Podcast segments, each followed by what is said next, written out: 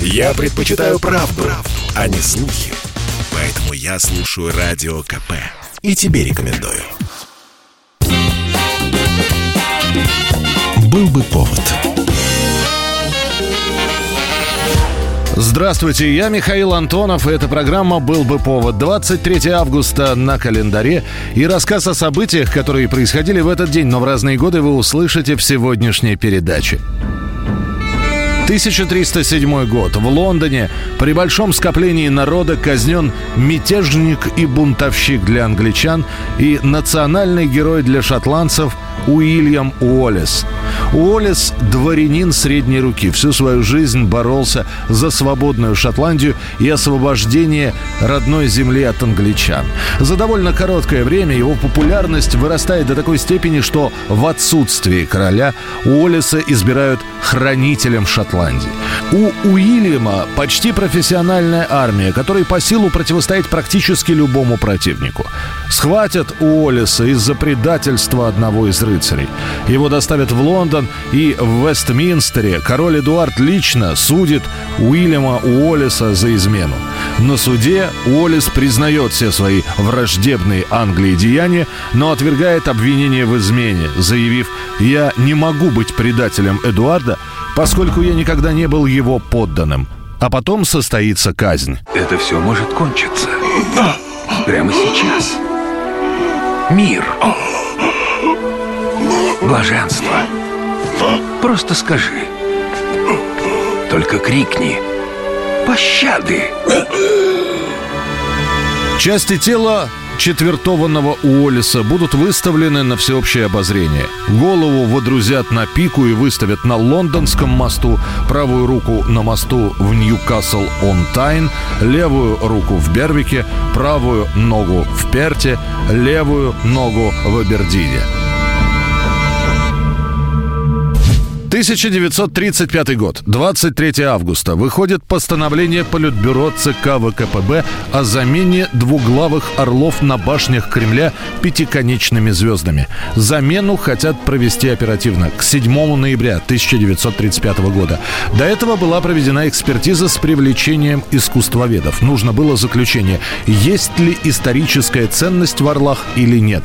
Академик Грабарь пишет – ни один из существующих сейчас на кремлевских башнях орлов не представляет памятника старины и в качестве такового не может быть защищаем было несколько предложений по замене гербовых орлов. Простыми флажками, как на других башнях, можно было установить герб СССР или золоченые эмблемы с серпом и молотом.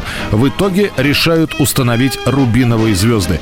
Пока они изготавливаются, строители-монтажники решают основную задачу, как, собственно, снять двуглавых орлов с башен и эти самые звезды закрепить. В то время не было больших высотных кранов, которые помогли бы выполнить данную операцию. Специалистами всесоюзной конторы «Стальпроммеханизация» разрабатываются специальные краны. Их устанавливают прямо на верхних ярусах башен. Работы по снятию царских орлов с кремлевских башен будут завершены в октябре 1935 года. Горят, горят,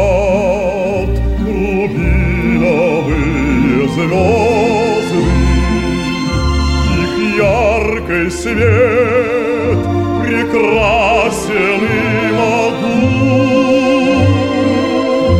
и в мирный год, и в год суровый грозный, как маяки они сияют выше туч. 1979 год. В США остается артист балета, 30-летний Александр Годунов. Годунов уже 8 лет работает в Большом театре. Он с первой же своей роли принца в «Лебедином озере» заявляет о себе как о новой восходящей звезде, а уже через пару лет в руководство Большого театра начинают поступать анонимки. Дескать, Годунов – антисоветчик, смотрящий на Запад, нелестно высказывается о советской власти, носит исключительно заграничные вещи. После того, как на Западе остается друг Александра, Михаил Барышников, к нему, Годунову, органы проявляют особо пристальное внимание. А параллельно с этим ему присваивают очередное звание, он танцует «Спартака» и снимается в ленте 31 июня. В августе 1979 года Большой театр отправляется на гастроли в США. Годунова сначала не хотят пускать, но он танцует ведущие партии, так что, скрипя сердце, визу ему все-таки выдают. Александр 19 августа выходит на сцену, а после пропадает. Далее западные информационные агентства сообщают, артист попросил политического убежища.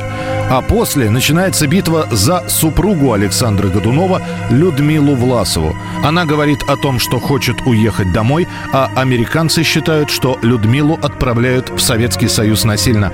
Двое суток самолет рейсом номер 222, в котором были артисты балета и Власова, осаждают то американские представители, то советские послы. И лишь после того, как Людмила в очередной раз заявила, что хочет вернуться в СССР, лайнеру разрешают взлететь.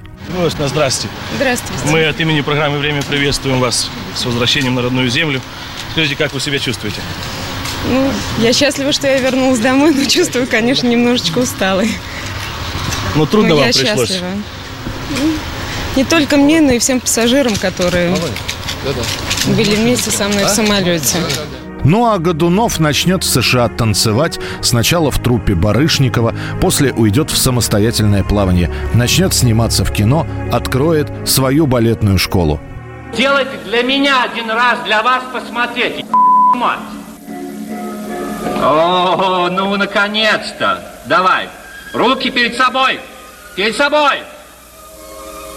И заломила локти опять. И опять припрасен с головкой. Конечно, засранка. Все можешь сделать. Александр Годунов умрет в собственном доме от сердечного приступа в 45 лет. 23 августа на календаре отправимся в 1799 год, когда в Петербурге в этот день было запрещено носить бакенбарды. Это было время правления Павла I, который, собственно, и опубликовал сей указ. Таким образом, как считал самодержец, он расправлялся с вольнодумцами, которые, по мнению Павла, обязательно должны были носить бакенбарды. Под раздачу попали не только эти полоски щетины на мужских щеках, но и женские букли с челками. Войдя во вкус, Павел успел еще запретить вальсы, слова с французскими корнями. Перемещаться крепостным с места на место дошло бы дело до усов и бород, как при Петре Первом, но в 1801 году заговорщики убили Павла в его собственной опочивальне. Вскоре петербуржцы вновь начали носить бакенбарды. Мода на них то угасала, то возвращалась, а сегодня на улице практически невозможно встретить человека с этим устаревшим украшением на лице. Год 1939. Министры иностранных дел СССР и Германии Вячеслав Молотов и Яхим Риббентроп подписывают в Москве договор о ненападении, который вошел в историю как пакт Молотова-Риббентропа. Риббентроп прилетает в Москву в полдень 23 августа. Его самолет был по ошибке обстрелян советскими зенитчиками рядом с Великими Луками. По утверждению посла США в СССР, нацистский флаг, который был вывешен при встрече Риббентропа, был повзаимствован на киностудии «Мосфильм», где использовался как реквизит при съемке антифашистских фильмов.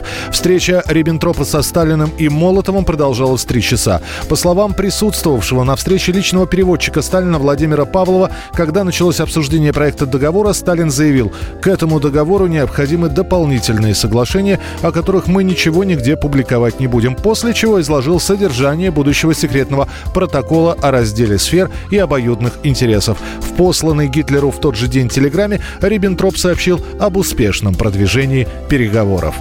И музыкальное, а точнее не совсем музыкальное, но связанное с музыкой событие произошло 23 августа 1994 года, когда участники британской музыкальной группы КЛФ Билл Драмонд и Джимми Котти сожгли 1 миллион фунтов стерлингов в заброшенном лодочном сарае. Сожженные деньги были заработком группы за несколько лет. Они остались после уплаты налогов, оплаты студии и прочих необходимых расходов. В нескольких интервью Драмонт и Котти рассказывали, что долго раздумывали, на что потратить заработанные деньги. И в конце концов решили их просто сжечь. KLF is gonna rock you.